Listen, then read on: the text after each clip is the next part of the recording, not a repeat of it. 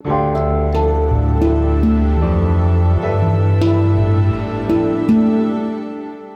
schreiben das Jahr 2020 und das hier ist die sogenannte Gegenwart.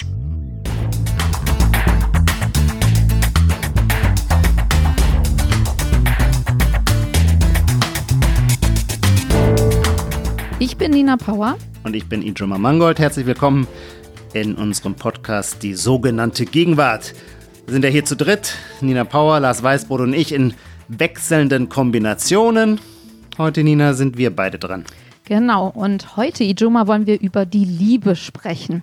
Und, oh ja. Genau, und zwar tun wir das an drei Beispielen. Es wird um einen Film gehen, und zwar Marriage Story mit Scarlett Johansson und Adam Driver. Und um mhm. einen Roman, nämlich Normal People, normale Menschen von Sally Rooney, über den ja gerade sehr viel gesprochen wird, der auch äh, verfilmt wurde. Und um ein Buch ähm, der israelischen Soziologin Eva Ilutz. Von wem sonst? Genau, und warum äh, diese drei Autoren oder Filmemacher oder diese drei kulturellen Produkte? Ähm, weil der Fokus, den wir uns vorgenommen haben, weil wir ihn besonders interessant und vielleicht auch besonders Kennzeichen für die Gegenwart finden, ist nicht die Anbahnung der Liebe, auch nicht die, natürlich nicht die gelingende Liebe, über die gibt es ja sowieso, glaube ich, keine Romane, aber unter dem spezifischen Aspekt das Enden der Liebe. Also deswegen heißt Eva Illus Buch ja auch, warum Liebe endet. Und ähm, auch der Roman von Sally ähm, Rooney und Marriage Story sind alles Geschichten, die ähm, über das Enden, das Scheitern, das Nicht-Gelingen genau. ähm, davon handeln. Genau. Aber Ijoma, zuerst, wie immer, unser kleines Spiel zum Warmwerden und zwar unser Gegenwartscheck kommt jetzt. Absolut. Darf ich anfangen? Ja, erzähl einmal noch für alle Unwissenden, falls es Menschen geben Ach, sollte, die das noch stimmt, nie hier genau. gehört haben.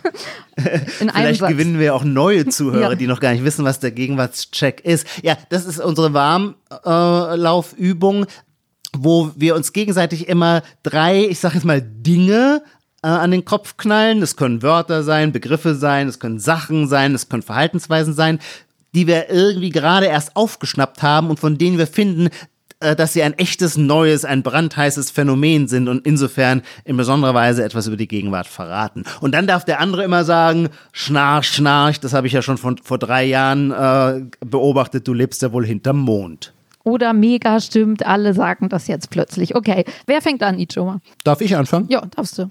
Mir ist aufgefallen, eine Funktion bei Netflix, die neu eingeführt wird, äh, wurde oder wird, ähm, und die heißt die Shuffle-Funktion. Und ähm, ich finde, das hätte es früher nicht gegeben, weil die Idee gewissermaßen unseres ganzen digitalen Internetzeitalters ist ja, dass man rausgeht nicht mehr drin ist, nicht mehr unterworfen ist, so diesem kuratierten Fernsehen, wo von außen vorgegeben wird, welches Kulturprodukt man rezipiert, sondern man hat die volle Wahlfreiheit, alle Optionen. Und jetzt lässt sich Netflix eine Funktion einfallen, eben die Shuffle-Funktion, wo einem diese Freiheit gerade wieder genommen wird. Also der Zuschauer will gar nicht die Freiheit haben, sondern er will mal wieder in der Situation sein, wo ihm von außen durch einen Zufallsgenerator, so habe ich zumindest die Shuffle-Funktion verstanden, vorgegeben wird, was er als nächstes schauen wird. Ah, du meinst, dass äh, eben nicht gesagt wird, Ijoma, du hast jetzt schon zehn Kochshows geguckt, willst du nicht noch die elfte gucken, sondern äh, willst du nicht mal was ganz anderes gucken? Genau, okay. beziehungsweise der fragt, so, so, es kann natürlich sein, dass ich mich jetzt täusche, was die Shuffle-Funktion ist, aber ich dachte, die Shuffle-Funktion ist wie bei, das hat man doch sonst natürlich auch immer bei, bei der Musik, mhm. wo ein Zufallsgenerator darüber entscheidet, welcher Song als nächster gespielt wird. Mir ist wird. das noch nicht aufgefallen. Ich bin, ich werde einfach immer wieder beballert mit, willst du nicht nochmal unorthodox gucken? Und dann will man immer sagen, ja, hab ich doch aber schon. Also insofern, ich weiß nicht. Ich glaube, wir mhm. sollten nochmal unsere Technik-Skills, wenn du, ja, also vielleicht gebe ich dir nächstes Mal recht. Ich muss das erstmal technisch überprüfen, ja? Ja, wir überprüfen das technisch, aber Netflix wirbt damit gerade so, so, gut, als okay, dann wirst du recht haben. Total die, die tolle Innovation. Okay. Darf ich jetzt was sagen? Ja, bitte. So, und zwar Angst vor dem Herbst. Man hört es an meiner Stimme vielleicht, dass bei mir der Herbst schon eingesetzt hat, weil ich ein bisschen heiser bin heute. Wir verkaufen das unseren Zuhörerinnen und Zuhörern vielleicht als irgendwie Scarlett Johansson-Imitation, die bekanntlich die schönste Stimme, rauchigste Stimme der Welt hat. Ähm, ja, ich höre das einfach ständig. Oh, ich habe Angst, wie soll das werden diesen Herbst? Insbesondere natürlich von Eltern mit Kita-Kindern, ähm, aber auch von allen anderen. Insofern mit so einem, nicht der Herbstblues, sondern wirklich die Angst vor dem Herbst. Okay, ich wollte mich gerade sagen, der Herbstblues ist ja nun, glaube ich, eine anthropologische Konstante. Ich weiß immer schon, im August gibt es irgendwann den Tag, wo man merkt, irgendwas ändert sich am Licht, irgendwas an der Stimmung und dann bekommt man so, zieht sich einem so melancholisch ums Herz zusammen und man weiß, ach so, man weiß, der Sommer geht zu Ende und dann rezitiert man äh, Rilke, der Sommer war sehr groß und so weiter. Ähm, okay, du willst sagen, jetzt gibt's was, gibt's mehr, nämlich die äh, Herbstangst und das ist dann die Angst vor der zweiten Welle? Ja, und vor den vor, vor dem Schnupfen und allem. Also genau. Hm? Ach so, Ja. ach so, Ja, ja. weil die Erkältungszeit Genau. zurückkehrt. Stimmt. Ja, ja, akzeptiere ich, akzeptiere ich. Was, was machst du? Was hast du noch? Mein, mein nächstes Ding ist sehr simpel. Ich habe dazu auch keine große Deutung. Vielleicht muss man auch nicht alles deuten. Dass die Leute jetzt neuerdings ihr Handy an so einer Kordel um die Schulter tragen. Finde ich nicht mehr so neu, aber also ja, das muss man Seit einfach so. Nee, gibt's das muss das? man einfach so. Na, das gab's schon, da habe ich schon mal mit so einer Mutter auf dem Spielplatz vor anderthalb Jahren drüber gesprochen, glaube ich. Also Ah, ich, naja, Und was also hat die dazu gesagt? Warum? Naja, nö, also ich würde dazu sagen, du willst das ja nicht in der sogenannten Po-Tasche die ganze Zeit tragen. Ja, also das, also das sieht ja auf, auf Dauer halt einfach nicht gut aus und ähm, sonst hörst du es vielleicht nicht oder so. Also ich denke, das ist so der Grund und es vielleicht ein bisschen modischer zu machen, das Ganze. Und, Ich dachte schon auch, dass das ein modisches Accessoire sei. ja. Also finde ich okay, wenn man die Gegenwart eben nicht als drei Sekunden, sondern als anderthalb Jahre. Nee, nee, nee, wir wollen schon streng sein. Wir Okay, bleiben bei den drei dann sag Sekunden. Ich laut, nee, nee. Sage ich laut Schnarch. okay. ähm, ich habe ähm, das Wort, ein Wort, natürlich ein englisches Wort, und zwar Deep Dive. Und ich ähm, dachte immer, das wäre so ein Podcast internes Journalisten. Denglisch-Ding, was wir uns, nee, es ist gar nicht Denglisch, es ist einfach Englisch, ähm, was wir uns immer so ähm, zuwerfen, in welches Thema wollen wir deep diven. Aber jetzt habe ich letztens in einer Unterhaltung gehört, äh, wo es um was ganz anderes ging, äh, dass da jemand gesagt hat, ja, da hätte ich Lust, in den Bereich nochmal so deep zu diven. Also vielleicht sagen das noch nicht so viele Leute, aber ich habe da den Riecher, dass das was wird mit dem Deep Dive.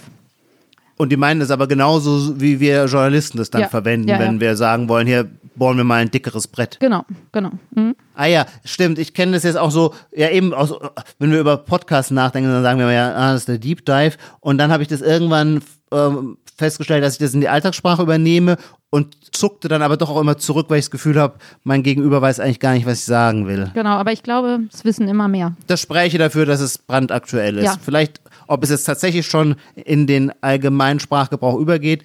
Selbst wenn nicht, dann wärst du damit schnell voran. Also den Punkt kriegst du, den gebe ich dir, obwohl du mir vorhin eine schmerzliche Niederlage zugefügt hast. Jetzt hast du noch eine Chance, Ijoma. Anerkenne ich den, anerkenne ich den. Jetzt habe ich noch eine Ja, Chance ja, hier. Ähm, Finde ich eigentlich ziemlich geil, was mir hier aufgefallen ist. Ähm, in Twitter stellt man sich ja immer selber vor mit so ein paar äh, äh, Mhm. Stichworten und die sind meistens sehr stark ähm, politisch profiliert. Ähm, steht dann irgendwie Feminist, Queer, Intersectional. Intersectional steht jetzt fast immer da. Es ist, glaube ich, sehr schwierig, noch jemanden auf Twitter zu folgen, der nicht intersectional ist. Und an, das ist aber, glaube ich, wirklich ganz, ganz, ganz neu. Das habe ich überhaupt erst vor zwei Wochen das erste Mal gelesen.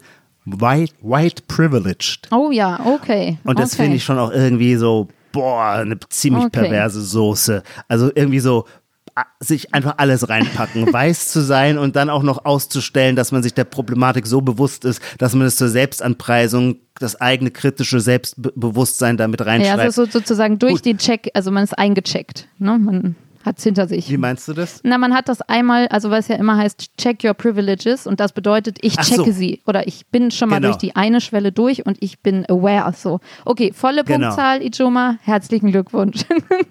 Danke! Äh, jetzt- Aber es steht, glaube ich, eins zu eins oder so. Keine oder Ahnung, ich habe nicht mitgezählt. Muss Lars irgendwie im Nachhinein uns sagen. Äh, eins habe ich ja noch, ne? Und zwar Self-Care. Das ist sozusagen, finde ich, ein Überbegriff scheinbar. Also es, ähm, tatsächlich ist mir das schon öfter aufgefallen, aber ähm, insbesondere bei einem Artikel, der war, glaube ich, bei, äh, von den Kollegen von Zeit Campus und da ging es um eine Frau, eine Autorin, die darüber geschrieben hat, dass sie während Corona oder seit Corona so viel mehr weint.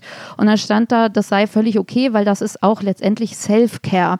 Und es ist letztendlich so eine Etikettierung, erleben wir ja seit so ein paar Jahren, dass wenn man äh, früh aufsteht und joggen geht, dann ist das eine Morning Routine oder ein Miracle Morning. Und wenn man spazieren geht im Wald, dann ist das Waldbaden. Und wenn man halt weint, dann ist das jetzt auch Self-Care. Also das sozusagen alles so ein Etikett kriegt und insgesamt ist es so was, was einem gut tut oder einen Ja. reinigt oder so. Ja. Absolut äh, akzeptiere ich und ist auch eine schlimme Tendenz unserer Zeit. Also das ist natürlich sehr oft die Phänomene der Gegenwart. Wir bewerten sie ja nur, ob sie heiß aktuell sind und dann kann man im zweiten Schritt sie ja noch bewerten. Und das ist natürlich ein, ein, ein, ein Phänomen, das zu geißeln ist, dass wir glauben, jede menschliche Regung muss immer mit so einem übergeordneten Begriff versehen werden, damit sie quasi in die Psycho-Wellness-Kultur sich nahtlos einfügt. Ja, ich bin da nicht so streng. Ich gucke da eher so beobachtend, also manchmal so ein bisschen befremdet drauf, weil ich denke so, na gut, wenn es den, wenn das hilft, zu sagen, also es ist ja so wie, wie man so Kindern sagt oder so, ja, wein ruhig, das tut dir gut, das, dann ja. ist, brauchen wir, vielleicht brauchen wir das. Das ist dann eher, aber das ist ein anderes Thema. Ich finde, Nina, ich find, du bist so gelassen. Wo nimmst du immer deine Gelassenheit her? Ärgerst du dich nie über den Lauf der Zeiten?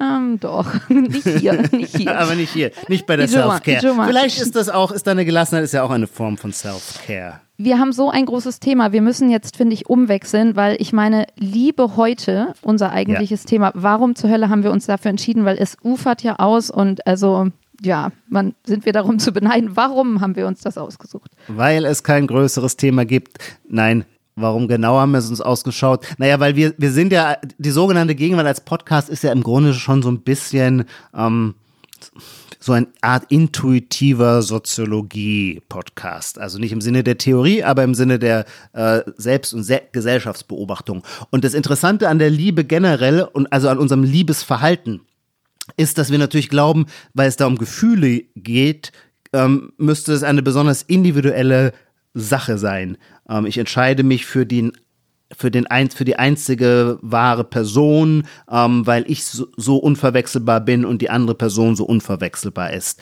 Aber tatsächlich, wir müssen nur einen Schritt zurücktreten, sehen wir immer zu, dass wir gerade in unserem Liebeshandeln extrem gruppentypisch agieren, also kollektiven, gesellschaftlich kodifizierten Mustern folgen und die einem historischen Wandel unterworfen sind. Also jede Epoche liebt auf andere Weise und die Gemeinsamkeiten, wie alle lieben, zumindest alle Leute einer bestimmten kulturell-sozialen Schicht, ist viel größer das sieht man, wenn man zurücktritt. Mit dem Abstand der Zeit sieht man es ganz krass. Ist viel größer ähm, als das, ähm, äh, was das Unterscheidende ist. Und ähm, deswegen kann man wenn man über die Liebe, Liebe redet, eben auch so wahnsinnig viel über die Gesellschaft der Gegenwart erfahren. Und das wollten wir ein bisschen herausfinden. Was, in welchen Kategorien beschreiben wir uns selber, ähm, äh, wenn wir über uns als äh, äh, Subjekte äh, von Beziehungsgeschehen ähm, nachdenken? Und unsere drei Werke, also dieses, das soziologische Buch von Eva Illus, der Film Marriage Story und der Roman ähm, normale Menschen, sind in dem Sinne, glaube ich, sehr tolle Physiognomien der Gegenwart. Mhm. Also wir sind genau, also um den Punkt nochmal aufzugreifen, wir sind gleich bei Eva Illutz, die genau als Soziologin mhm. das beschreibt, dass die, obwohl es sich so anfühlt, als wären wir, und natürlich sind wir einzigartig, schon klar, darum soll es hier auch nicht gehen, aber ähm, es, wir sind immer Teil von Strukturen und die große gesellschaftliche Struktur spiegelt sich wieder in unseren Gefühlen. Ähm, Eva Illutz, vielleicht nochmal schnell zu dem Buch. Die, die ist erforscht als Soziologin die moderne Liebe und äh, Israelin. Genau, die emotionale Moderne, das finde ich sehr schön, wie sie das nennt. Sie hat ein mhm. Projekt, äh, das sie schon seit 20 Jahren führt über die Transformation moderner Beziehungen und daraus sind Bücher entstanden, Warum Liebe wehtut von 2011, das, äh, dieses pinke Buch, was viele auch rumstehen haben und das neuere, Warum Liebe endet von 2018. Und Eva Illutz macht da den interessanten Punkt, dass es sehr, sehr viel öfter in Filmen, Büchern und Songs um diesen einen magischen Moment des Verliebens geht und eben nicht um das Ende der Liebe. Ähm, mhm. Vielleicht darf ich ein Zitat verlesen von ihr dazu. Sehr, sehr gerne. Ähm, Vielleicht weiß unsere Kultur nicht, wie sie dieses Phänomen darstellen oder darüber nachdenken soll, weil wir in und durch Geschichten und Dramen leben sich zu entlieben aber kein Plot mit einer klaren Struktur ist. Meistens beginnt dieser Prozess nicht mit einer Eröffnung, einer Offenbarung, sondern im Gegenteil. Manche Beziehungen schlafen ein oder lösen sich auf, noch bevor oder bald nachdem sie richtig angefangen haben, während andere einen langsamen und rätselhaften Tod sterben. Also es gibt ähm, einfach keine einfache Erzählung, äh, vielleicht auch ist es auch nicht so eine sexy Erzählung. Aber wir haben sexy Erzählungen gefunden. Vielleicht können wir, bevor wir da eintauchen, noch mal kurz ein bisschen was zu Illus sagen, dass man Ja, die so ein bisschen ja, auf dem Schirm Weil im hat. Grunde so könnte man Punkt ihr auch schon hier gleich widersprechen und sagen, natürlich gibt es eine Erzählung für das Auseinandergehen und für das Enden und sie hat sie selber geliefert. Ähm, ihr Buch ist nämlich, wenn man so möchte, eine soziologische Erzählung darüber, eben warum die Liebe endet. Und ähm, ihr Hauptargument, dem, es ist ja auch ganz offensichtlich, lautet, wir haben quasi große Freiheitsgewinne in der Zeit, in der Epoche der Moderne, mehr Individualisierung, weniger ständische Vorherbestimmungen, mehr freie Wahl in allen Dingen und so natürlich auch in der Partnerwahl. Wir können ständeübergreifend uns verlieben, die, Die Eltern Kirche geben nicht redet mehr uns vor. nicht rein, wenn wir nicht wollen. Genau, die Kirche redet uns nicht ein- rein. Ähm, nur die beste Freundin redet einem vielleicht mal rein und ins Gewissen. Ähm, und diese Freiheit verbuchen wir erstmal als einen Freiheitsgewinn, als einen Emanzipationsgewinn. Der hat aber eben auch eine Schattenseite, einen Preis. Und von diesem Preis handelt Eva Illus. Man könnte fast sagen, sie schreibt eine Negativgeschichte der Moderne, weil ihr all das, was die Moderne auszeichnet, nämlich ihre Flüchtigkeit, ihre Bindungslosigkeit, ähm, tatsächlich, ja, sie verurteilt die geradezu, würde ich sagen. Sie spricht sogar von einer Epoche oder von einer Kultur der Lieblosigkeit. Und die Kultur der Lieblosigkeit ist eben ein Ergebnis unserer ähm, emotionalen Freiheit, mit der wir uns auf jedes neue Abenteuer einlassen können, um im nächsten Moment den Partner aber auch wieder fallen lassen zu können, wenn wir das Gefühl haben, er gibt uns nicht mehr das Erlebnis der Intensität, das wir einst mit ihm verbunden haben. Und dann hat sie natürlich eine Fülle an, an, an Phänomenen, die das natürlich auch irgendwie vordergründig zumindest ähm, bestätigen. Also so angefangen von den ganzen Online-Portalen, den Das Dating-Plattformen. das böse Tinder. Das böse Tinder, genau, äh, Friends with Benefits, aber natürlich die gute alte Fick-Beziehung, ähm, wie man, glaube ich, vor 30 Jahren schon sagte, ähm, war ja auch, da gibt es eine schöne Stelle, also das, was die Eva Illus vermisst, ähm, ist ja gewissermaßen, dass die Liebesbindung über den bloßen oder dass der Sexualakt über die bloße Erlebnis hinaus noch irgendetwas Verpflichtendes oder Bindendes hat. Und, ähm, und sie will aber natürlich auf keinen Fall irgendwie reaktionär sein.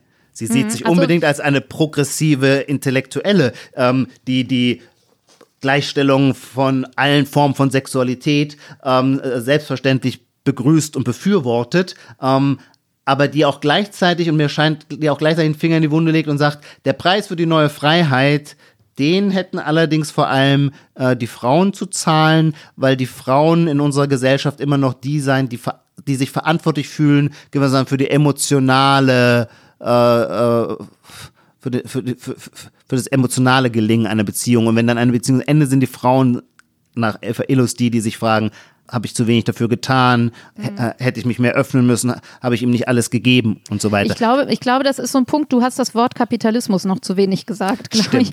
Weil ähm, sie sozusagen, also ich finde gerade in der Einleitung, also wirklich, das Buch ist wahnsinnig empfehlenswert. Es ist super dicht geschrieben, aber nicht kompliziert und es ist Ja. wirklich großartig, wie sie, wie sie durch die Jahrhunderte prescht. Aber also allein die, die Einleitung haut einem schon so vom, vom Hocker. Und ähm, ich finde interessant, wie sie genau, also auch was die Frauen betrifft, ähm, gerade am Anfang in der Einleitung sich, das machen ja ähm, Soziologen und Soziologinnen oder F Forscher und Forscherinnen so, dass man sich so ähm, schon im Vorhinein gegen die Kritiker so, ähm, man könnte mir jetzt Ja. das vorwerfen. Und man merkt Ja. so, wie sie auch so ein bisschen mit sich ringt, weil natürlich ist es vielleicht ja auch, also dass man jetzt, wenn man jetzt nicht irgendwie so ein naja, ich sag jetzt mal, so ein alter Sack ist, der sagt, oh, es ist heute alles so schnelllebig und so furchtbar und es gibt nichts Ja. mehr, keine Verbindlichkeiten. So ist sie natürlich nicht. aber sie Ähm, sagt es trotzdem in Wahrheit sie dann in sagt jedem es, zehnten aber, Satz. sie, aber ich finde das auch einleuchtend, wie sie es sagt, weil sie sagt, ähm, äh, da habe ich noch ein Zitat, das kann ich mal Ja. einmal ganz schnell. Wenn wir als kritische Wissenschaftler die zersetzenden Folgen der Freiheit im Bereich der Wirtschaftstätigkeit analysieren, gibt es keinen Grund, nicht auch in den persönlichen, emotionalen und sexuellen Sphären nach solchen Effekten zu fragen. Das heißt,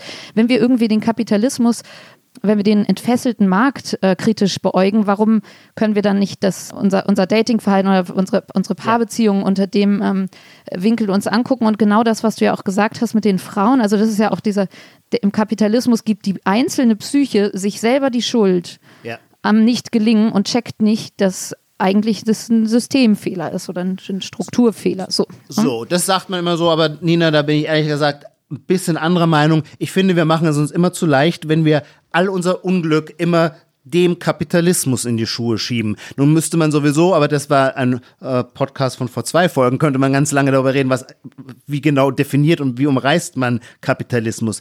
Wenn damit gemeint ist, irgendwie das alles, das System als Ganzes, was immer das dann ist, das System als Ganzes, und dann nennen wir es halt Kapitalismus. Ja, wenn, es, wenn wir einen solchen Totalitätsbegriff in Anschlag bringen, dann ist ja logisch, dass alle anderen Phänomene mit ihm zusammenhängen. Dann würde ich aber davor warnen, das Kapitalismus zu nennen, weil wir, weil, die, weil diese Totalität ist, glaube ich, mehr als nur eine Form des Wirtschaftens. Es könnte ja auch sein, dass es vielleicht eine ganz andere ähm, Struktur, tiefer liegende Totalitätsstruktur gibt, die unser Verhalten prägt und die ist genauso verantwortlich für den Kapitalismus wie für die Beziehung. Während die Eva Illus so tut, quasi marxistisch, ganz klar, die stärkste Macht, der entscheidende, die entscheidende Basis ist der Kapitalismus und alles andere richtet sich nach ihm. Und wenn der Kapitalismus sein Wirtschaftssystem umstellt, dann stellen wir ähm, unsere äh, Liebesbeziehung um. Mhm. Solange es Fabriken gab, gab es die Familie. Seit es Kreativwirtschaft gibt, gibt es den Single. Ähm, mhm. Ähm, und wenn für mich als Mensch der äh, liberalen Freiheitsliebe, ähm, ich, ich, finde immer, da ist so ein bisschen, irgendwo müssen wir doch auch noch Bereiche der Eigenverantwortung haben, für uns, namentlich für unser Liebesunglück. In irgendeiner Weise müssen wir doch noch ein bisschen selber zuständig sein und ja, das erstmal so als mal, ja, ja genau. Du merkst, also, wo ich immer zu zurückzucke. Ich nee, habe nee, das Buch ja auch mit Faszination gelesen. Also ich fand halt den Punkt, wo sie dann immer so auf so ein Tinder-Bashing macht und so, klar ist Tinder irgendwie grausam, aber wie sagtest du letztens so schön, die Party in den 80er Jahren irgendwo in der in der Kneipe war genau, oder also ne, man hat ja dann auch irgendwie. Oder wo immer, ja. Das ist auch grausam so. Und also wie viele Tinder-Kinder und Tinder-Hochzeiten kenne ich jetzt schon. Da muss man ja einfach sagen, okay, das ist ein Tool wie jedes andere und das mhm. ist böse, aber es ist auch, ähm, am Ende kommen auch, ähm, man würde sagen, früh, du, so konventionelle Beziehungen bei raus. Ne? Also ich glaube, man hat doch jetzt den, den Illus-Punkt so ein bisschen begriffen, beziehungsweise kommen wir vielleicht später auf den nochmal zurück, was ist, was der wiederum auch für Sehnsüchte, also wenn man jetzt so eine kapitalistische Liebeswelt mhm. entwirft, äh, gibt mhm. es natürlich auch wieder, und sie, sie macht ja auch einen Punkt, ähm, nämlich dass sie das Paar so äh, schon beschreibt als etwas, was wiederum eine antikapitalistische Sphäre sein kann. Also alles, was nicht der Kapitalismus ist, auch mhm. ähm, was durch Paarbeziehungen, durch lange Paarbeziehungen, auch Kinder mhm. sind ja auch sehr typisch dafür, die bremsen einen aus, die sind eben, ja, hemmen die Selbstverwirklichung oder es ist langweilig oder es ist schwierig und all sowas. Und das, da beschreibt sie das Paar ja schon so ein bisschen als so ein ähm, Ort, der genau das alles nicht sein könnte, was der Kapitalismus ist. Und wir haben ja noch ein äh, anderes kleines Buch, worauf wir nur kurz verweisen wollen, und zwar ähm, das Lob der langen Liebe heißt es, ne, Ijoma? Ja. Genau. Und äh, der zitiert auch so ein bisschen äh, Werner Bartens, richtig? Das kommt jetzt im Herbst. Äh, Werner Bartens, genau, genau, Kollege von uns, Journalist und der, der Süddeutschen. schreibt auch so schön, in, im Eva Illutschen Sinne auch, ähm, es gibt etliche Gründe, warum neben alten Wein, alten Streichinstrumenten und alten Freunden endlich auch das Wortpaar alte Liebe viel positiver bewertet werden müsste. Also da geht es auch um das Paar als genau den Gegenpol zu dieser flüchtigen, kühlen Welt.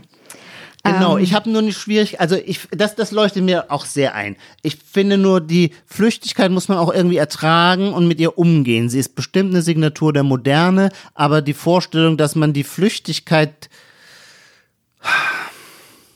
also das Maß, das, das finde ich eigentlich, was du jetzt sagst, da fühle ich mich sogar verstanden in meinem, in meiner eigenen Kritik, weil ich sagen würde, ja, wenn wir etwas gegen die Flüchtigkeit setzen wollen, zum Beispiel so das Werner Bartensche Prinzip der alten Liebe, so die eben ganz andere Erfahrungstiefe hat wie ein alter Wein, der gereift ist, dann ist es doch ein Akt, den wir in Freiheit wählen können.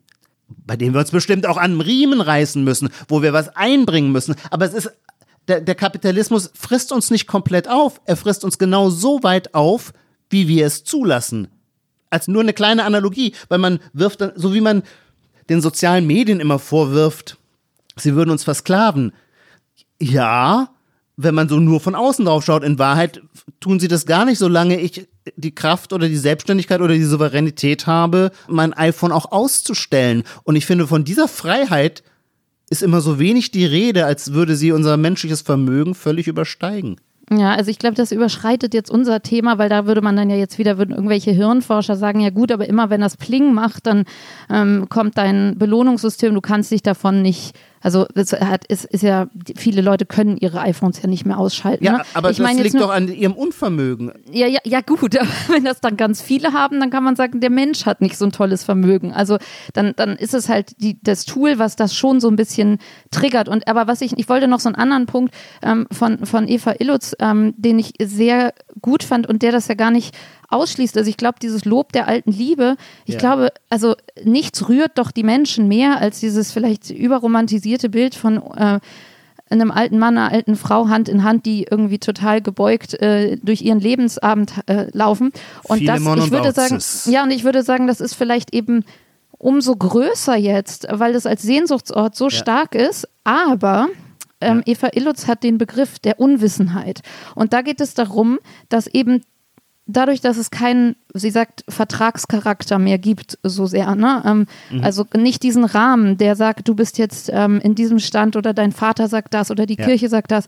Dadurch ist man halt nur auf sich geworfen und muss seine Wahl vor sich selber und auch die, also die, sie, sie beschreibt ja auch sehr dieses ähm, professionelle Personal, also die Coaches, die Lebensberater, die ähm, Paarpsychologen und so weiter und auch letztendlich die besten Freunde. Wie oft hört man halt so dieses, äh, ich weiß nicht, also so die, sich selber nicht zu kennen und der Wahl nicht zu trauen. Und dann das Ja. Gefühl zu haben, und da kommt wieder der Kapitalismus rein, es liegt vielleicht an mir und dem anderen und das passt einfach nicht und ich muss weiterziehen, weil es gibt noch das Optimale da draußen. Also der eigentliche optimale Partner für die alte Liebe ist ja aber eigentlich da draußen. So, also es geht, das ist ja auch die Flüchtigkeit und nicht nur die systemimmanente Tinder-Flüchtigkeit. Absolut. So, lass uns doch aber jetzt Nee, na, na, ich, ich, lass mich kurz, nee, nee, ich muss da noch meine, meine leichte abweichende, mein Minderheitenvotum, mein Mindervotum, Okay. sagt man das nicht so beim Verfassungsgericht, ähm, sch- schon noch mal ein bisschen weiter ausführen. Und das liegt natürlich an einem Reflex oder so an einer Masche von mir, dass ich immer genervt bin, wenn man es sich mit der Kapitalismuskritik allzu einfach macht. Und das finde ich ist schon Eva Illus Problem. Die schreibt einmal, dass die Durchdringung sämtlicher gesellschaftlicher Sphären mit der ökonomischen Rationalität das Übel sei, das die Bindungen auflöst. Das finde ich dann zum Beispiel sehr unhistorisch gedacht, weil das Gegenbild, das ihr vor Augen schwebt, gewissermaßen die bäuerliche Familie des 18. Jahrhunderts. Ist ja mega ökonomisch gedacht. Mega ökonomisch. Selbstverständlich haben solche Familien stabil zusammengehalten, weil es überhaupt gar keine Aussicht auf ein ökonomisches Überleben gegeben hätte, wenn man gesagt, wenn einer der beiden Partner gesagt hätte, ich lebe jetzt auf eigene Faust. Ja, Punkt akzeptiert, ja.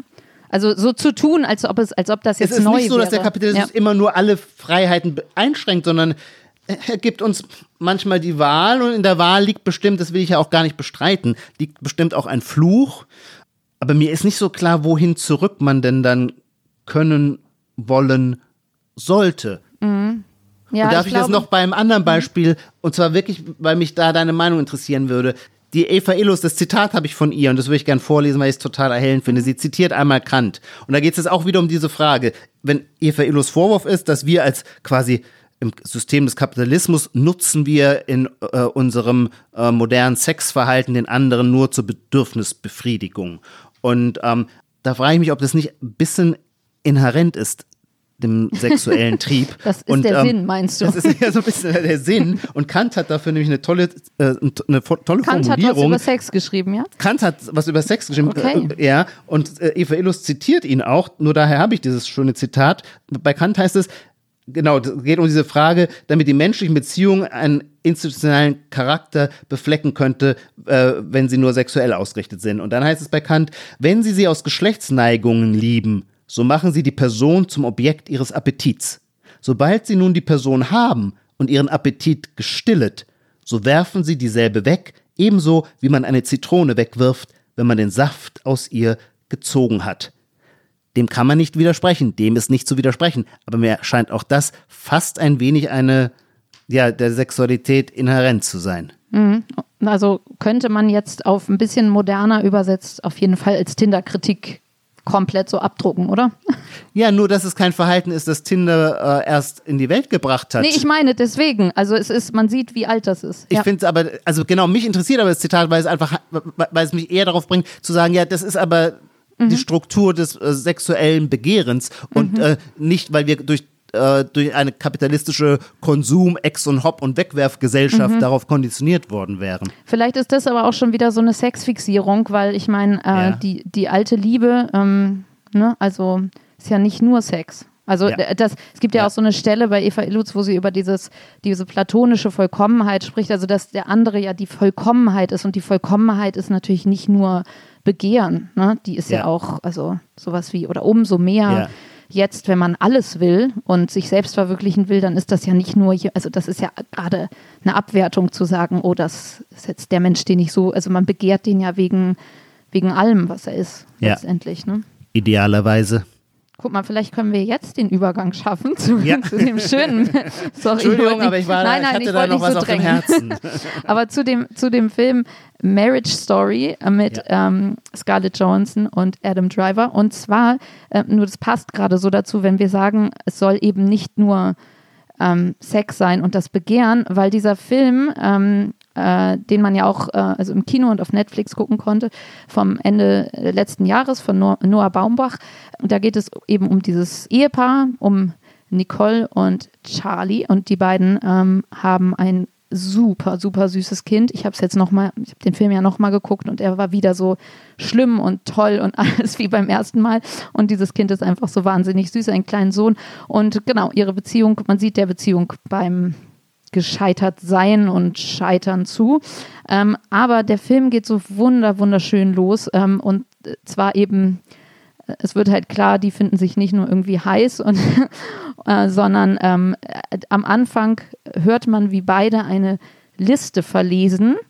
Zu, die, zu der sie ein, äh, wie heißt es, Mediator, ein Tre Mediator. Trennungsmediator ähm, äh, aufgerufen hat, ähm, wo jeweils äh, zuerst sie und dann er oder andersrum, ähm, die sagen, was sie an dem anderen so lieben oder an der anderen. Und da steht halt alles drauf von, äh, also auch so kleine Macken und ähm, wie der Umgang mit dem Kind ist und ähm, wie toll der kochen kann. Und also so wirklich alles von ganz kleinen Sachen bis zu, er ist so großzügig oder sie ist so humorvoll. Und es klingt mhm. jetzt so platt, aber du, vielleicht kannst du bessere Beispiele finden. Aber es ist so, man sieht dann dementsprechend die Alltagssituationen dazu. Und eigentlich könnte man da schon heulen, finde ich. Ja. Und das ist halt so. Ich finde es ja, dramaturgisch wahnsinnig geil. Als Einstieg eines ja. Films, die sitzen beim Mediator, der, der, der sagt, fordert die auf, diese Liste zusammenzustellen, gar nicht um die Beziehung zu retten, sondern um die Trennung auf möglichst mhm. faire, schönere Art zu machen, wenn man nochmal weiß, warum man mit dem anderen zusammen gewesen ist und dass da so vieles war, was so schön und so stark war. Und dann werden, wird diese Liste vorgetragen und man ist, das sind die ersten Minuten des Films, und man lang, ist, ne? sie ist, ist sehr, sehr lang. lang, und, die, und das, was in die Liste eingetragen wird, wird auch immer ausgespielt als Szene dann äh, gezeigt und man ist als Zuschauer gleich, gleich völlig gerührt und denkt sich, oh Gott, wenn da so viel ist, dann muss es doch bitte, dann bleibt doch bitte zusammen. Ja, also das ist überhaupt, finde ich, so ein roter Faden auch durch das Normal People, der normale Menschen, zu dem wir gleich kommen. Man denkt halt so, Mann, warum bleibt ihr denn nicht, warum mhm. seid ihr nicht zusammen? Ja. Es ist doch so toll. Ja. Und das ist natürlich auch in der realen Welt auch so, wenn sich Paare trennen, oder? Dass man von ja. außen wahrscheinlich. Ähm, genau, es will sich immer was, nur das Paar trennen, nicht die anderen, die genau, außenrum. Die Welt ja will immer, dass es behält. Ja. Was ich auch so tragisch finde, ist dieses Gefühl, dass ich das denke, dass jeder und jede über den jeweils und die jeweils andere so eine Liste sofort erstellen könnte und man zum Beispiel auch mit seinen Freunden oder Freundinnen darüber spricht, ähm, wie toll der Partner ist. Also eher in so einer Makro. Das sind ja alles so, sind zwar auch kleine Sachen, aber schon so dieses, er ist der großzügigste Mensch, den ich kenne. Solche ja. Sätze, ja. ja. Und sowas sagt man ja meistens dem oder der anderen ja nicht so im Alltag, und das soll jetzt nicht so klingen, so, oh, sei, seien Sie mal ein bisschen netter zu Ihrem Partner ja. häufiger, so als Beziehungsberater, ja. sondern ähm, so, man ist ja freundlich oder liebevoll oder so, aber diese wirklich großen Dinge, die würde man ja sich nicht als, allein schon, weil man so nah aneinander ja. ist. Also so, wenn man jetzt ja, ja. ein Jahr getrennt wäre, vielleicht würde einen das so überkommen oder ich, keine Ahnung, aber, ja. aber man ja, würde nee, absolut, sich, das stimmt. Also das Tragische ist, der andere erfährt es nicht. So würde ich denken. Das ist, äh, oder er muss es fühlen oder sie muss es spüren also ich oder kenne so. Aber jedenfalls so in, auch diese Erfahrung, also dass man stell dir mal vor, du würdest so eine Liste viel kriegen. liebevolleres sagt als dem Partner selber. Über Stell dir vor, du würdest so eine Liste kriegen. Also alleine in, in, in Marriage Story geht es ja viel um die, auch diese Phase der äh, mit Kind arbeiten und wo lebt man, wenn man sozusagen in so einer Abhängigkeitseinheit Mhm. von Ehe mit Kind ist und so. Ähm, und würde man ja in all diesen krassen Jahren, wo man irgendwie zu wenig schläft und zu viel arbeitet und alles überall zu wenig ist, würde man da wissen, dass der andere, also würde man da einfach mal so eine Liste kriegen und, ähm, und gesagt kriegen, du bist der großzügigste, geduldigste Mensch. Das würde einen ja, denke ich, über dieses Tal dieser Mhm. schwierigen Zeit auch echt ähm, trösten, denke ich, weil das halt dann ja so wieder. Aber gut, das ist äh, wie Und warum, aber Nina, warum ist es so? Warum ist es so viel leichter, Dritten gegenüber den eigenen Partner zu rühmen, als ihm es direkt zu sagen? Ich bin ja hier nicht Paartherapeutin, aber ich denke, dass das irgendwie der böse Alltag Aber schuld ist, weil weise. man ja weise, ja, also ich glaube, dass man halt ja sich nicht hinsetzt irgendwie. Man, Mhm. man sagt eher so, danke, dass du den Tisch abräumst oder ähm, wuschelt dem anderen durchs Haar, als dass man, also man hat Immerhin. so kleine Immerhin. Gesten, als dass man sich hinsetzt und sagt, Ja. Du bist, der, du bist der großzügigste Mensch übrigens, den ich kenne. Und deswegen Ja. habe ich dich übrigens geheiratet. Also, das wäre halt, ja. Naja, Ja. gut, also jedenfalls so geht dieser Film los und ähm, ja, Ja, also das Faszinierende an dem Film, das, weshalb wir beide fanden, darüber lohnt es sich so zu reden, ist, also sein Raffinement besteht darin, ähm, ist der Film einer auseinandergehenden Ehe. Es geht um Scheidung, auch um die juristische Seite. Und der Film ist so wahnsinnig gut darin, dass die Schuldfrage nicht wirklich zu entscheiden ist. Also als Zuschauer fragt man sich bei solchen Filmen natürlich immer, auf welcher Seite bin ich? Und dann ist der eine vielleicht mehr auf der Seite des einen, der andere mehr auf der des anderen oder ja, das Lustige, beim ersten Mal gucken hatte ich diesen SMS-Verkehr mit Lars tatsächlich vor irgendwie ein ähm, paar Monaten, wo Ja. er so, Nina, auf wessen Seite stehst du? Und ich so, Ja. na, eher, eher auf seiner, weil sie ist ja. Ja. so, sie geht ja zu dieser furchtbaren Scheidungsanwältin und er so, nee, also ich finde eher, also da waren wir so konträr und jetzt beim zweiten Mal gucken und da, deswegen hast du recht, es hebelt es irgendwie aus, wenn man beim Ja. zweiten Mal gucken dann irgendwie doch wieder zu ihr tendiert. Bei mir ging es tatsächlich so, dass man, dass ich irgendwie diesmal mehr auf ihrer Seite war, weil er, also dieser tolle, tolle, tolle Adam Driver, die ganze Zeit durch diesen Film läuft mit so einem Gesicht, ähm, das ist wie so ein geschlagener Hund, also der, der fängt immer fast an zu heulen und sie ist, ist eher so so, passiv-aggressiv und deswegen Genau, und das ist man, war nämlich das, ja, Entschuldigung. eh- ist man halt eher bei,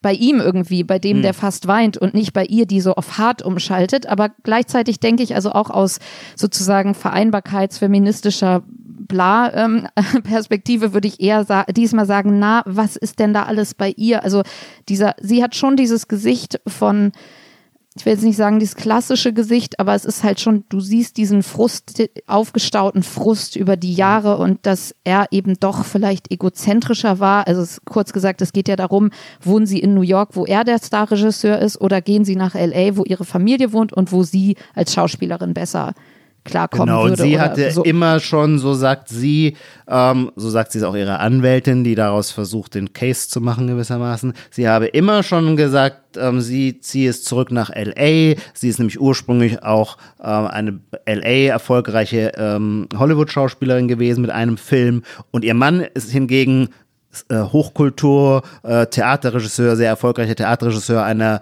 Off-Broadway-Truppe äh, in New York. Und ähm, Sie hat dann auch in seinen Produktionen gespielt und da auch durchaus Erfolge gefeiert. Und offensichtlich aber doch das Gefühl gehabt, dass ihre eigenen Wünsche nicht so richtig gehört wurden von ihrem Mann. Und jetzt in der Trennungssituation ähm, nimmt sie wieder ein Hollywood-Engagement an und geht mit dem hinreißenden Sohn nach LA zu ihrer Mutter. Und die eigentlich juristische Auseinandersetzung geht nämlich dann um die Frage, ist es eine, wie die dann sagen, LA-based Family oder eine New York-based Family? Und darüber entscheidet sich sehr vieles in Frage des Sorgerechts und so weiter. ich hatte am Anfang, bei, ich habe den Film auch zweimal gesehen, vor einem Jahr das erste Mal und da war ich, ging es mir wie dir, ich war auf ähm, der Seite des Mannes, ähm, eben weil mir Scarlett äh, Johansson mit diesem dauerpassiv-aggressiven Gesicht, das hat mich ein bisschen gegen sie eingenommen. Es sind beides sowieso wunderbare Menschen in diesem Film, aber es ist so schwer, hier überhaupt auf einer Seite zu sein. Damals störte mich das passiv-aggressive.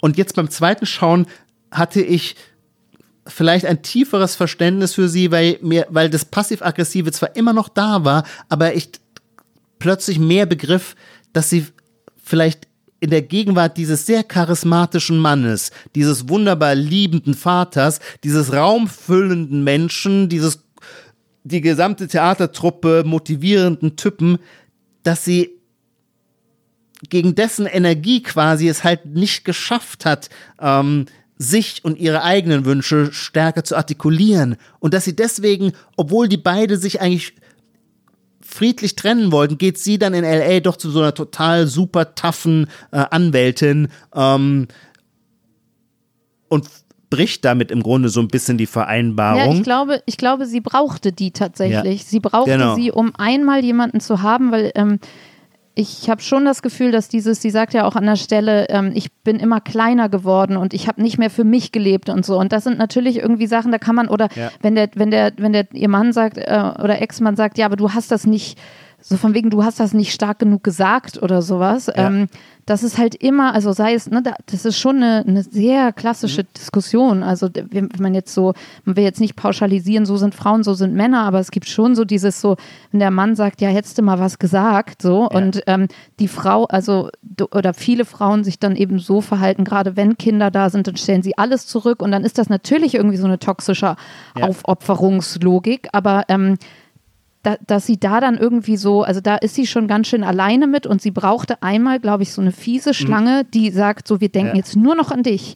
Ja. Und dann haben sie letztendlich das erreicht. Also ähm, wir wollen ja gleich noch über das andere äh, Buch Ja. sprechen. Vielleicht kann man dann sagen, dass eigentlich, also es ist erstens, würde ich sagen, im evangelischen Sinne, ähm, doch, hier wird ein Ende beschrieben und es ist ein großartiges Kulturprodukt, was dabei rausgekommen ist. Absolut, Und es gibt eine, es gibt eben ein versöhnliches Ende, vielleicht ein bisschen, wo es in der Realität, also so, man sich fragen könnte, also sie hat schon sehr Glück gehabt, dass sie dann in LA gleich irgendwie für die Emmys nominiert wird am Ende und praktisch wie so ein, wie sagt man das, nicht Vatermord an ihm begeht, aber sozusagen sie, sie wird noch toller als er, ne? so, so ein bisschen als Regisseurin und ähm, aber es ist ein friedliches Ende. Also Und sie hat einen neuen Typen irgendwann. Mhm. Und offensichtlich gelingt ihr, nennen wir das Schlagwort eigentlich mal, ihre Selbstverwirklichung mit dem neuen Typen besser als mit ihrem alten Mann.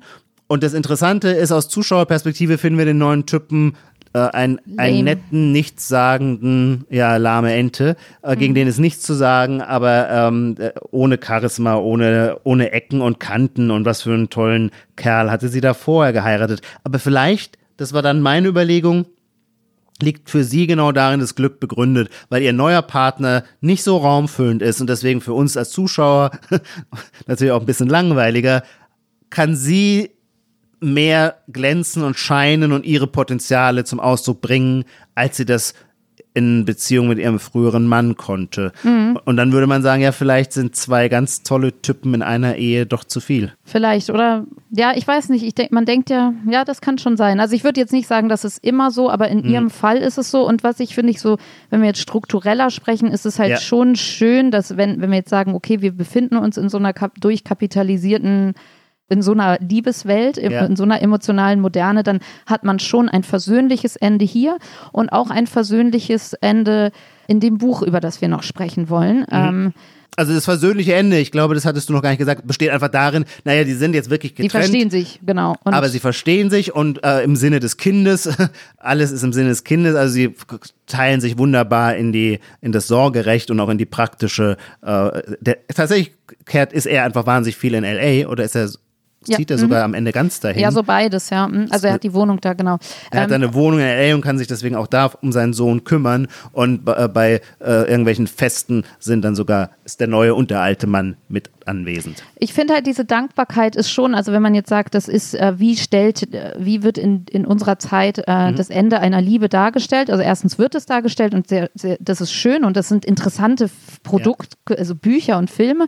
Ähm, ich musste auch, also ich wollte noch einen kleinen Tipp hier ähm, äh, unterbringen, jenseits dieser großen, und zwar ein älterer Film und der heißt 5x2 von ja. äh, François Ozon. Ähm, mit der auch einer bezaubernden Schauspielerin und zwar der Schwester von Carla Bruni, ähm, ja. Valeria Tedeschi Bruni, glaube ich. Tedeschi, ja genau, Italiener, klar. Ah, naja, auf jeden Fall ähm, geht es da, ähm, hat man fünfmal zwei ähm, äh, Auszüge aus dieser Beziehung und es fängt beim Scheidungsanwalt an und rollt sich sozusagen rückwärts wieder auf bis ans Aha bis an den Anfang. Und dann schmettert immer Paulo Conte noch diesen Soundtrack dazu. Ähm, ja. Und man ist sozusagen, man hat wieder diesen Moment, also erstens eine Versöhnung so ein bisschen, aber, aber eher als so also Sehnsucht. Der Film endet mit dem sich kennenlernen. Genau. Und mhm. mit so einem Kennenlernen am Strand in der Abendsonne und man denkt, ah, man ja. hat wieder diesen Moment von außen, dass man denkt, sag mal, ihr seid ja wohl das. Also man, taumelt da so verliebt raus und vergisst den schlimmen Anfang. Also das ist noch ja. äh, in den Zeitebenen ein bisschen anders, aber es hat halt auch diese Dankbarkeit. Richtig. Dankbarkeit passt als Stichwort ganz gut, um zu Sally Rooney überzugehen. Ähm, denn auch in ihrem Roman Normale Menschen ist an einer zentralen Stelle eben von dieser Dankbarkeit die Rede, ähm, wenn es um die Geschichte von Marianne und Cornell geht.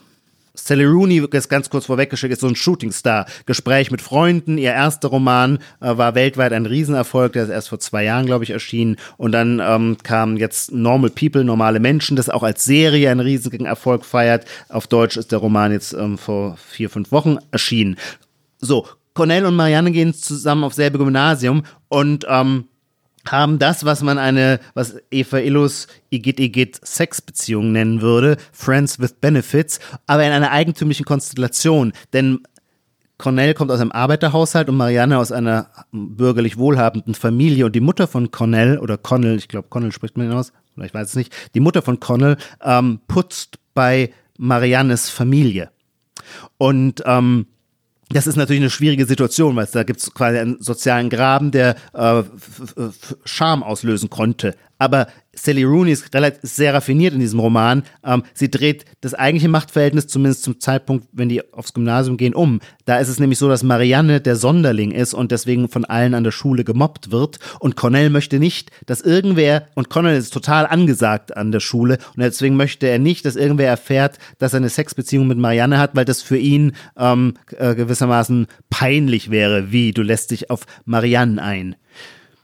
Trotzdem wird aus dieser Sexbeziehung viel mehr, als man am Anfang dachte, denn irgendwie bedeuten die beiden sich eben doch sehr viel oder lernen um über den anderen. Alles, ja, also ja, um nicht zu sagen irgendwann alles. Und so kann die Marianne zum Beispiel in Cornell überzeugen, sich fürs Trinidad oder Trinity College in Dublin zu bewerben, äh, die beste Universität Irlands, während er nur nach Galway wollte, ähm, weil er gar nicht diese weil ihm der Background fehlte, um sich klar zu sein, was akademische Exzellenz bedeutet. Und dann folgt er, ähm, äh, dann macht er das tatsächlich, hat, sind beide so Super Performer, also tolle Noten. Ähm, er wird genommen im Trinity College und stellt nun fest, dass sich die Rollen aber ein bisschen umdrehen, weil das, was Marianne zu Schulzeiten gewissermaßen als Nachteil ausschlug, ihre, ihr Außenseitertum, wird jetzt irgendwie als intellektueller Schick gewürdigt und da ist sie nun plötzlich von vielen Freunden umgeben und jetzt muss ich mich ganz kurz fassen, der, der, der, der Plot der Handlung ist im Grunde der, dass die beiden nicht rausfinden aus, der, aus diesem clandestinen Status ihrer Beziehung.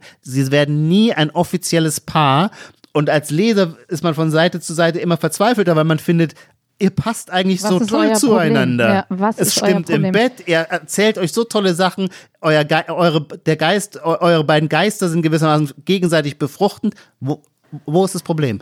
Wobei ich am Anfang hat man das Gefühl, was für ein toller Move. Also man tut so, als wäre man eine Affäre, aber eigentlich Stimmt. müsste man gar nicht so tun. Und das führt zu einer Intensität. Also da denkt man, wird, sie wird ja, Sally Rooney wird ja auch als so eine Millennial, ähm, so ein Millennial-Star gefeiert. Und dann denkt man, ja, der ganze soziale Druck oder dieses Darstellungsding äh, ist ja draußen, wie, wie schön. Ja. Ja. Aber es klappt dann eben doch nicht. Und jetzt darf Siri die Stelle abspulen. Oh ja, Siri. Wir, haben noch viel zu, wir fordern Siri viel zu wenig. Ja, genau. Ja, wo es so ein, das ist wirklich der letzte Satz und es geht wieder um Versöhnlichkeit. Er machte ihr das Geschenk, ein guter Mensch zu sein und das gehört ihr jetzt. Sie haben sich gegenseitig viel Gutes getan. Wirklich, denkt sie, wirklich. Menschen können sich wirklich gegenseitig ändern. Also ich finde die Stelle schon schön, weil sie zeigt, man hat was und das mhm. ist einem sicher. Und das ja. ist sozusagen auch als flüchtig, dieses moderne Flüchtigkeitsding, man hat es trotzdem, also wir verzweifeln vielleicht trotzdem und denken, Mann, warum heiratet ihr nicht einfach, Leute? Aber ähm, es hat eine, ja, eine versöhnliche Perspektive auf das Ende. Also ja, und man, und man könnte sagen, und nicht nur als, das soll das ist dann nicht als falscher Trost gemeint, aber ähm, äh, wie auch bei Marriage Story, es bleibt ja doch das, also etwas bleibt ja auch, wenn die Beziehung endet. Genau. Auch vielleicht hat auch diesen Aspekt die Eva Illus zu wenig im Blick. Es bleibt da doch irgendetwas an Verbundenheit, an gemeinsamer Erinnerung, an gemeinsam durchlebten Leben und insofern auch an Dankbarkeit für den Partner, auch wenn man in dem Moment nicht mehr mit ihm zusammen ist. Und ich finde, das kommt an dieser Stelle zum Ausdruck. Und natürlich dieser andere große Gedanke, von dem ich nicht weiß, ob er stimmt, aber über den man natürlich nächtelang bei guten Flaschen Rotwein diskutieren kann. Kann ein Mensch einen anderen auf dem Weg der Liebe ändern? sozusagen nicht im Sinne von Terror, ich will dich ändern, Nein. sondern im, in, naja, im Sinne der Prägung und, und ja. Beeinflussung. Doch, da würde ich sagen, dass die tatsächlich ein schönes Beispiel dafür sind, so verschroben oder so. so ja, aber die Änderung Wege. ist auch keine, die ihnen helfen würde, aus ihrer Verspultheit herauszufinden. Verspultheit also sie leiden nicht, ja auch. Sie mh. wollen ja eigentlich, also ich, ich meine, das dürfen wir, wir dürfen es jetzt nicht zu schön färben. Es ist schon klar, eigentlich ein Gelingen wäre schon das Naheliegende. Die sind auch unglücklich, die sind beide auch in einem Unglück. Und, es, und obwohl sie beide so, können wir sagen, kluge, selbstreflektierende, wie man heute sagen würde, achtsame, um die Ecke denkende Personen sind, gelingt es ihnen nicht, auch nicht in der Symbiose aus ihrem Unglück herauszukommen. Denn das Unglück, das gibt es. Und, da, und das nutze ich jetzt als letztes Mal, um noch einmal äh, äh, zu, das, was mir an Eva Illos so misshagte, das finde ich, macht die Sally Rooney eben nicht es gibt, man könnte diese Lesart anlegen und sagen, ja, das, es ist die ganze Zeit die soziale Scham, die zwischen den beiden steht und deswegen funktioniert diese Beziehung Das denkt man nicht. mal ganz kurz am Anfang. Aber das denkt man mal ganz nicht. kurz ja. am Anfang und dann ist einem irgendwann völlig klar, nee, nee, es gibt viel gewaltigere Hindernisse quasi in der, in der Psyche der Menschen, die über die Frage der Klassenlage so wichtig sie ist, äh, weit hinausgehen in ihrer Durchschlagskraft und ähm, die, die verschiedenen, die Klassendifferenz, das, das Problem hätten die beiden oder haben die beiden problemlos in den Griff bekommen. Aber die, die, die, die, die das tiefere Fremdeln, oder es ist kein Fremdeln, was ist es denn? Als dürfte es nicht gelingen, als wäre, als wäre die Liebe etwas, was nur als Projektion denkbar ist und in der Realität wäre es zu schön, um wahr zu sein oder so. Ja, als kurzer Moment, so wie wenn man sagt, Glück ja. kann man nur für ein paar Sekunden empfinden. Ja. Nur, dass man dann trotzdem nicht sagt, okay, alles andere ist Unglück, deswegen lasse ich ja. das alles. Ne? Ja. Vielleicht müssen wir nochmal an oder wollen wir an der Stelle nochmal richtig hochzoomen auf unser insgesamt Thema Liebe heute, wenn wir jetzt sagen, okay, es gibt dieses ganze Gestrüpp vielleicht, ja, also mhm. oder diese Schlagwörter Generation Porno vor, vor ein paar Jahren oder ich würde sagen vielleicht schon seit zehn Jahren und das hat jetzt, jetzt ein bisschen abgeklungen, war ja so die Lösung, hatte man manchmal ja. das Gefühl so, oh, Polyamorie, jetzt ja. wir, das ist jetzt äh, das Ding, was irgendwie uns allen helfen wird und das ähm, ist vielleicht für manche cool, aber ich habe irgendwie eher das Gefühl, das ist dann am Ende doch wieder so ein 1860er reiner Langhans-Ding und äh, ein paar Leute machen es auch, aber es ist jetzt nicht so, dass man denkt, okay, das ist jetzt irgendwie so ein, ja, so die Lösung. Und dann gibt es irgendwie so seltsame, vielleicht so ein bisschen neurotische Auswüchse. Ich möchte jetzt niemanden beleidigen, aber so, die, die, dass, dass man wie so ein ähm, auf sein Tinder-Profil schreibt, ich bin sapiosexuell und vegan und sozusagen so ganz viele das muss man aber stopp, stopp, stopp, ganz kurz mal erklären. Das kann man nicht voraussetzen. Ach so, okay, das ist ja. jeder. Was ist denn sapiosexuell? Naja, bei manchen Nina? Sachen weiß ich es nicht, aber bei Sapiosexualität habe ich mal eine Kolumne drüber geschrieben, weil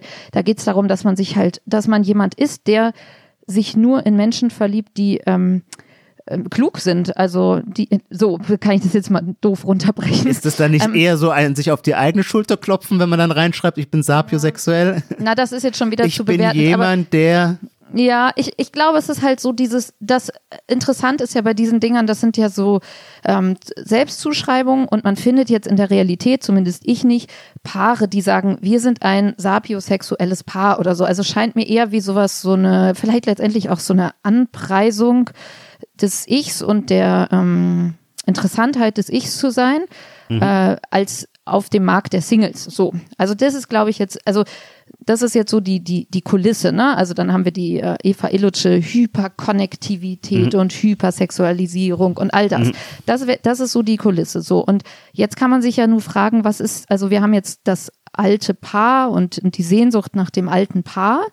Das ist natürlich irgendwie eine Sehnsucht, die diese Flüchtigkeit entwirft. Und gibt es noch irgendwas, was, ähm, also ich gucke ja gerade so eine Serie nebenbei noch, ähm, Indian yeah. Matchmaking auf Netflix. Und da geht es um moderne Inder, die sich aber tatsächlich doch verkuppeln lassen von einer Heiratsvermittlerin, so einer alten, älteren, älteren Dame, die die ganze Zeit sagt, I work really tough, die, die arbeitet die ganze Zeit für diese, also sozusagen die Sehnsucht, dass eben doch noch eine Instanz da ist, diese Vermittlerin, die eben hart gearbeitet hat und die Familie, die dabei zuguckt. Und natürlich sind das moderne Individuen, die trotzdem sagen können, nee, ich will den nicht.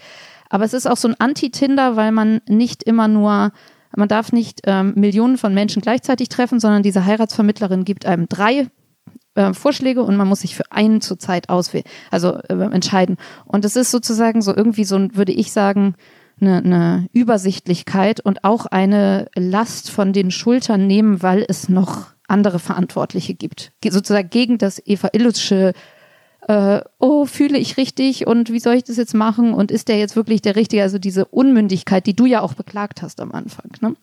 Also das ist so. Nur da kommen wir natürlich nicht hin zurück, würde ich annehmen. Oder glaubst du, wird, dass die Kupplerin auch in der westlichen Gesellschaft, ähm, weil wir uns alle von der Hyperkonnektivität so überfordert fühlen, eine Renaissance erleben wird? Ja, schwierig, weil man die schon lange vergessen hat, die Kupplerin oder die, also ich weiß nicht, ob man da jetzt, man hat das äh, die Erinnerung. Hast du schon mal Leute verkuppelt? Hast du schon mal ein Paar nee, erfolgreich verkuppelt? Nee, ich bin da verkuppelt? wirklich so schlecht drin und das ist irgendwie, ich wäre da gerne gut drin tatsächlich. Das ist ein, nee, nein.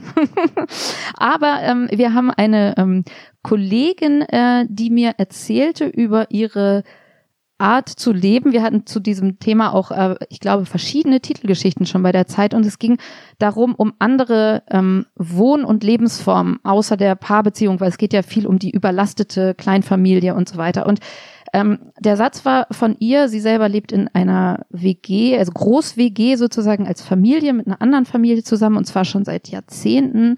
Äh, und sie sagt, von einem lässt man sich schneller scheiden als oder leichter scheiden als von fünfen. Das heißt, man auch wieder der Gedanke vielleicht, man verteilt die Last, man verteilt die Last mhm. der Romantik auf verschiedene ja. Schultern.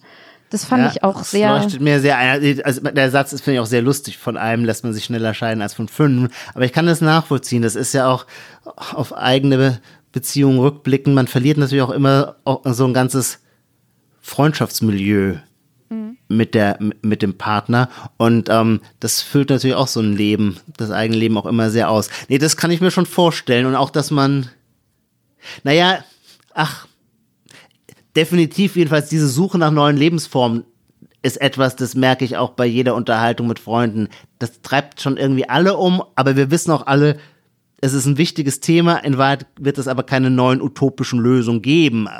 Aber deswegen soll man sich nicht daran hindern lassen, also jedenfalls keine, nicht so wie, ah ja, die Lösung ist jetzt Polyamorie. Das ist das mhm. Konzept. Nee, ja, ja. es gibt dann manchmal überraschende individuelle Lösungen und dann bewundert man die Leute, denen es gelingt. Ich denke jetzt, und darüber darf ich reden, das ist kein Klatsch, weil sie das selber äh, gar nicht verheimlicht. Die große, leider vor einem oder zwei Jahren verstorbene Hamburger Schriftstellerin Brigitte Kronauer, ähm, die hat, und zwar 30 Jahre, das ist ein langes, tragendes Lebensmodell gewesen, mit zwei Männern zusammengelebt. Und zwar mit dem einen war sie zuerst verheiratet und der war, glaube ich, Kunsthistoriker und der verehrte einen Maler. Und sie verehrte auch diesen Maler und dann lernten die den gemeinsam kennen und lebten dann eine Ménage à trois äh, in den Elbvororten. Sehr schön. Ijoma, wir sind leider schon wieder am Ende, sehe ich, wenn ich hier auf mein kleines Aufnahmegerät ja. gucke. Man könnte jetzt noch ewig weitersprechen. Ähm, Erstmal haben wir noch eine kleine Kategorie am Ende und zwar die sogenannte Zukunft, wo oh je, ich mir graut's davor. dran bin, dir eine Frage zu stellen, ist aber auch Ja. kurz und schmerzlos. Und zwar habe ich äh, gesehen, wie du, ich habe das irgendwo bei Facebook gesehen, wie du ein ähm, äh, Corona-Buch positiv äh, vorstellst, äh, Tage wie diese. Heißt das, ne? Wo, wo so Ja. mehrere ähm, Schriftsteller und Schriftstellerinnen ihre Erfahrungen während Corona da äh, Ja. liegen. Und ähm, in der Bestsellerliste habe ich gesehen, gibt es ein Sachbuch äh, von Hans-Werner Sinn, der Corona-Schock. Und dann gibt es in der Belletristik, also es tauchen jetzt so Corona-Bücher Ja. auf. Und ich würde nur von dir wissen wollen, so als Prognose, werden die Bestsellerlisten diesen Herbst davon geflutet werden und wird davon, also das ist die eine Frage, und wird das, also gibt es, wird es den einen Corona-Bestseller geben? Ist das der Stoff wirklich für einen Corona-Bestseller? Du kennst dich ja ein ganz klein bisschen mit Literatur aus. Also geflutet finde ich, dann denkt man so, oh, jetzt äh, diese Automatismen und es wurde, kaum fing Corona an, schon klagten alle auf Twitter, oh, jetzt bitte keine äh, Corona-Romane. Äh, ja klar, man will nix, nicht so was Reflexhaftes haben, aber dass diese einschneidende Erfahrung, die irgendwie das Leben mal auf den Kopf gestellt und alles durchgeschüttelt hat, dass die jetzt, dass die nicht, dass nicht Leute versuchen, die künstlerisch zu bearbeiten, finde ich völlig absurd und da werden, wird vieles wie immer äh, mittelmäßig sein und manches wird ganz spannend sein. Ich finde es schon nicht schlecht, wenn man so direkt hinter der äh, jüngst vergangenen Gegenwart herschreibt. Ähm, und ähm, glaube schon, dass doch, doch, also ich so- soll mich festlegen, ja, bei dieser Frage um die Zukunft. Ich bin sicher, es wird Corona-Bestseller im nächsten halben Jahr auf der Bestsellerliste geben. Bin gespannt, wir werden es überprüfen. Siri will jetzt hier wieder was sagen, pass auf. Und zwar was sehr Wichtiges, Ja, was sehr Wichtiges. weil das nämlich auch mit Konnektivität zu tun hat. Und zwar, verehrtes Publikum, liebe Zuhörer, mit der Konnektivität zwischen uns, dem Podcast-Team und Ihnen, unseren treuen Zuhörern. Bei Anregungen, Kritik und Lob schreiben Sie uns gern an gegenwart.zeit.de. Genau. Wir freuen uns über Ihre Mails und ähm, was Sie uns schreiben. Auch deswegen, weil wir, und das ist jetzt kein Fishing for Compliments, tatsächlich absolut äh, gerührt sind und überrascht sind von dem Tonfall, den all diese Mails haben, der sich in eigentümlich überraschender Weise von äh, E-Mails unterscheidet, die man äh, als Zeitungsredakteur bekommt. Ähm, die sind immer viel harscher, während die Reaktion auf den Podcast, auch dort, wo sie kritisch sind, wo die eine andere Meinung vertreten wird, wo man der Meinung ist, ich hätte Unsinn geredet, äh, den Kapitalismus schön geredet, das wird immer in einem ganz warmherzigen oder in, einfach in einem zivilisierten, schönen Ton gesagt, sodass man das intelligenten annehmen kann. und ja intelligenten und konstruktiven Ja. und witzigen Tonfall. Also ich bin auch, also vielen Dank auch im Namen von Lars. es ist echt äh, wunderbar. Äh, Und wir fragen uns, ob das was mit dem Medium zu tun hat, denn es muss, es sind vermutlich am Ende dieselben Menschen, die die Zeitung lesen, den Podcast hören. Ja, nicht ganz dieselben, werden schon verschiedene Altersgruppen und Milieus sein. Aber ob es vielleicht was damit zu tun hat, dass der Podcast über die Stimme funktioniert und die Stimme hat sowas warm, weiches, zerbrechliches, dass man dann irgendwie Du meinst, man traut sich nicht irgendwie ja sanfter. Es ist einfach ein Ton, Ja. der, das, das Sanfte, was sowieso Ja. so ein schönes Wort ist. Das Sanfte herrscht da so Ich habe vor. eine sanfte Stimme. Nina, du hast trotz deiner leichten Heiserkeit auch heute wieder eine sanfte Stimme gehabt. Oh, danke, lieber Ijoma. Es war ganz wunderbar mit dir. Bis zum nächsten Mal. Tschüss. Bis zum nächsten Mal. Ich glaube, da in der Kombination Nina Power und Lars Weißbrot. Tschüss. Das hat mir wieder großen Spaß gemacht. Dankeschön.